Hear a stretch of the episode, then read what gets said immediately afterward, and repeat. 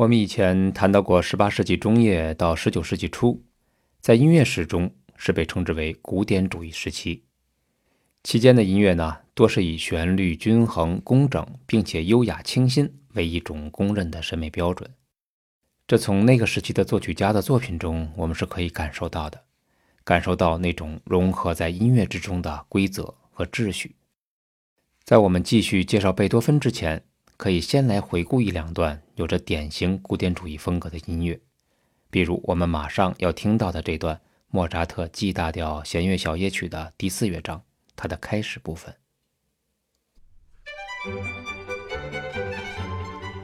这旋律一出来，我们就能感受到这是一支非常可爱的曲子。这是第一句，然后第二句，旋律呢设计的优雅而且工整，我们可以感受到音乐对于莫扎特来说呢，更像是一种游戏。如果我们联想丰富的话，还可以从音乐的开始旋律中。听到他的笑声，咱们可以一起找找看。好像一开始就笑出声来了，啷梆梆梆梆。再听，啷哒哒哒哒。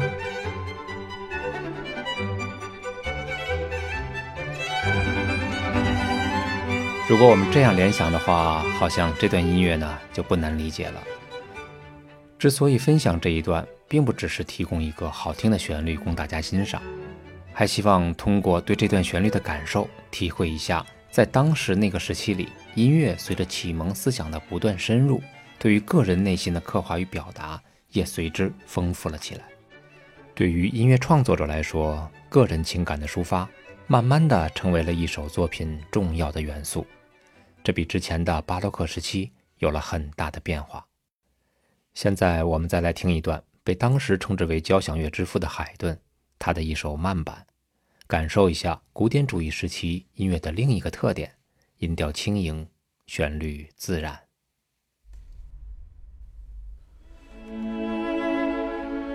大家可以跟着哼唱一下。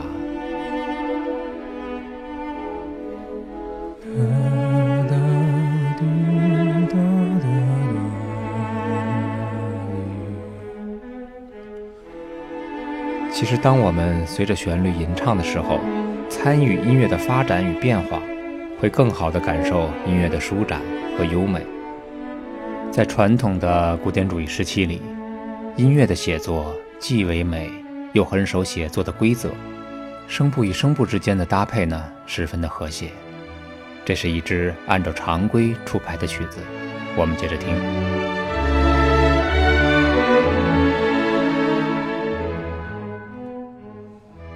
所以有时候第一句被演奏出来以后，有经验的倾听者通常会猜到接下来的情绪变化。古典主义时期的音乐在结构、旋律发展等等方面是堪称完美的。不过，要是没有什么悬念的美太久了，也会审美疲劳。所以，艺术要发展，就一定要有新人展露。这便是我们下面将要上场的人物——贝多芬了。他是一个少有的只为情感创作音乐的人。作为身处古典主义时期的音乐家，他当然会遵守相关的规矩。不过呢，他也是一个坏小孩。如果他认为交响曲不需要一段规整的旋律，那他一定会把音乐写成你从来没有听过的样子。如果他认为中乐章应该是加上大合唱，那么我们一定会听到宏大的交响合唱曲。他可不管从前的交响乐是怎样一个写法，所以在世人的眼里，他就像一个怪人。但同时呢，他也是一个在那个时期中可以掌握自己命运的人。亲切、亲切、熟悉、熟悉、温暖、温暖，还有感动。只要倾听，便有收获。这里是嘉天私家音乐课。在上一节，我们一口气剧透了贝多芬《命运交响曲》的四个乐章主题，想必大家应该对这部作品有了宏观上的了解。这部作品的开篇，也许是全部交响乐中最著名的篇章了。无论我们把它看作是对命运的宣战，还是愤怒的宣泄，他的表达都强烈的震撼了我们。贝多芬是主题浓缩手法的大师，音乐一开始突然爆发的音响，着实的震撼了大家。他强烈的唤起了我们的注意力。这个由弦乐组齐奏的四个音符，三短一长，强奏之后又整体的向下磨进，从低一度的位置上重复了一遍。它加深了我们的印象。我们先来回顾一下这个把我们从古典主义时期优美和谐的气氛中惊醒的伟大动机。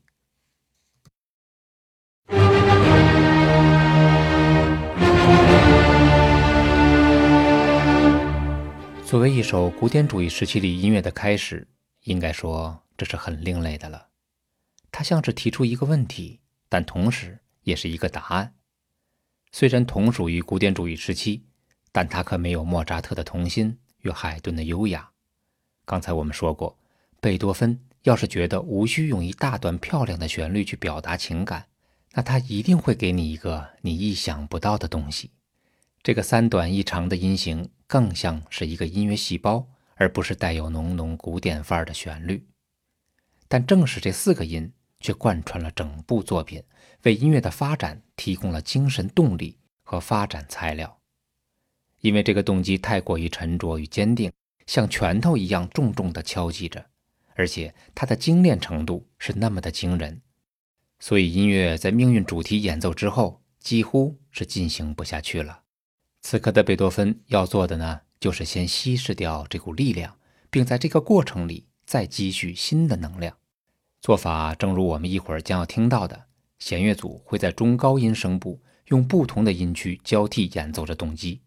此时呢，动机的音高不那么重要了，那种三短一长的律动始终贯穿着音乐的发展。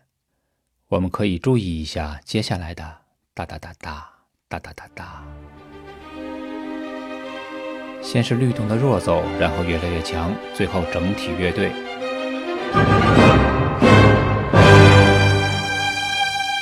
这种用音型贯穿的手法，在第一乐章中很多地方被重复应用着。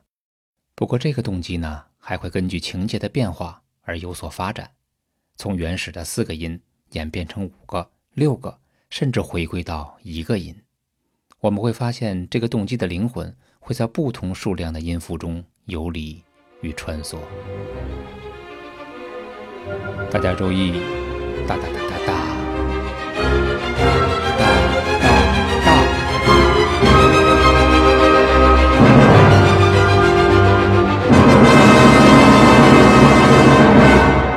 号，圆号的强奏连接了第一主题和第二主题，所使用的材料仍然是命运的动机，在前几秒钟还是高潮迭起的强势音乐，但主题出现之后呢，我们会感觉到从刚才的冲击中暂时逃离了出来。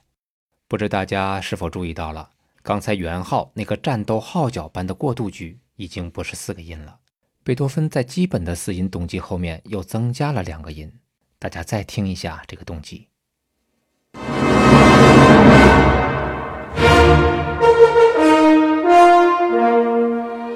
这六个音的过渡简直太精彩了，而且也太精简了。两支圆号，六个音，不但引领了第二主题的进入，还将调性从刚才第一主题的 C 小调十分幽暗的感觉。一下子变为了第二主题的明亮大调、降 E 大调。关键是这一转变自自然然不露痕迹。由于动机的长度变了，所以降低了紧张度，正是增加了刚才那两个音，才瞬间消解了前面的力量，为第二主题的进入做了铺垫。我们可以整体再听一遍。这次呢，大家注意一下过渡句的弦乐组，它的命运动机的律动。以及元号是如何引导第二主题出现的？顺便呢，我们再听一听元号在吹奏完四音动机之后所增加的另外两个音。大家注意，全都是动机式的短节奏，叭叭叭叭叭，叭叭叭叭叭叭。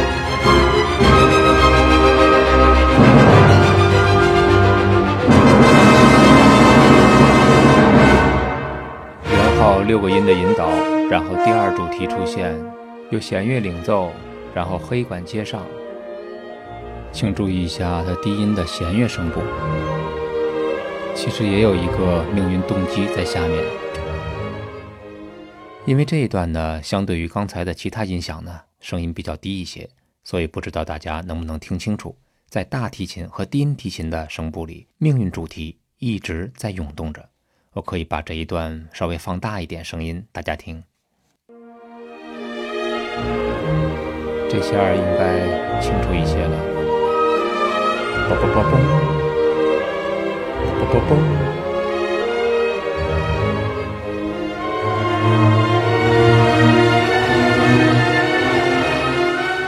其实这样的命运动机呢，几乎贯穿了整部作品，而贝多芬并不是一味的添加，他会非常巧妙地处理这个节奏。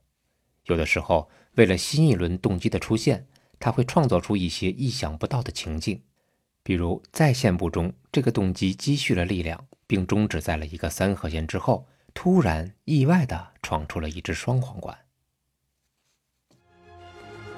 好，现在音乐气氛被推到了顶点。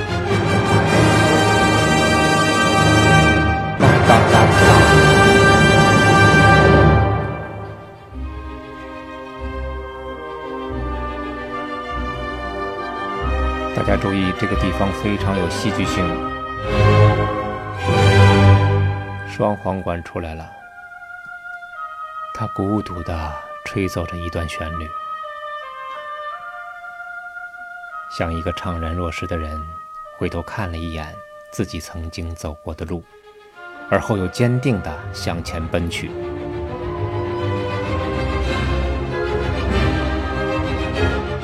大家注意，这里到处都是动机的再现。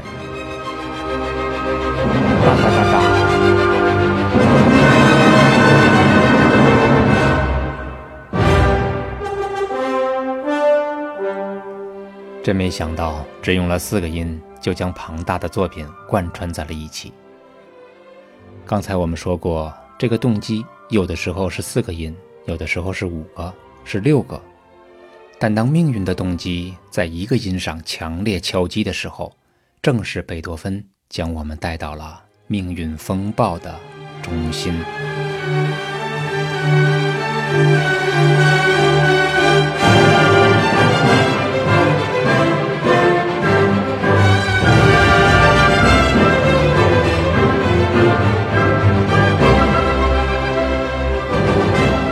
大家注意，将要出现的这部分内容，它会反复在一个音上做重复。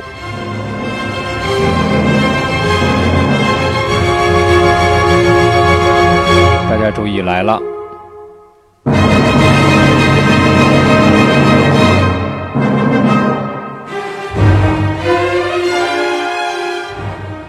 在这个动机的变化中，音符越少。实际上呢，越加紧张，音符越长呢，相对于缓和一些。现在这一段呢，音乐在积蓄力量，为下一轮的动机爆发做好铺垫。大家继续往后听。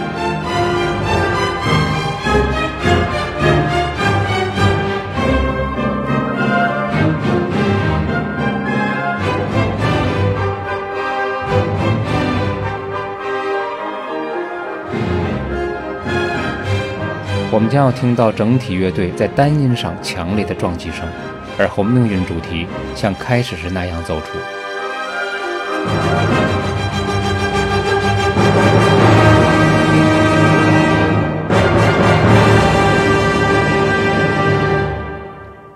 音乐又突然弱了下来，但这也只是片刻的宁静。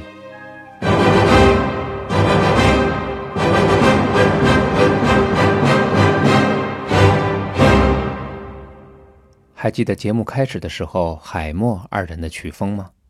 和我们刚刚听到的贝多芬，是不是营造出了三种截然不同的心境？莫扎特的童真，海顿的唯美，加上贝多芬的震撼，他们各具特色，在古典主义时期里是三颗耀眼的明星。需要说明的是，我们的节目中所说的贝多芬音乐强硬、性格坚强等等，都只是一个片面的比喻。因为但凡艺术家能够完成震撼人心的作品，他们内心深处一定是极其敏感的，甚至于非常的脆弱。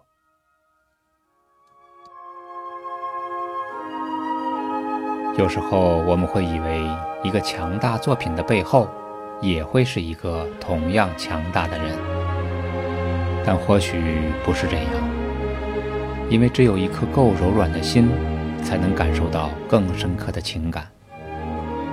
外表粗犷的贝多芬，除了在音乐写作中有压倒一切的气势外，他也有温柔的一面。在下一节中，我们会一起领略第二乐章行板中的情意，并对世人称贝多芬为浪漫主义音乐的预言者一探究竟。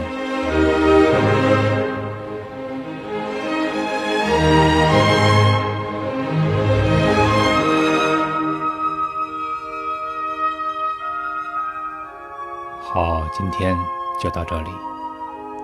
这里是十分钟听懂古典音乐。我是嘉天，我们下期再见。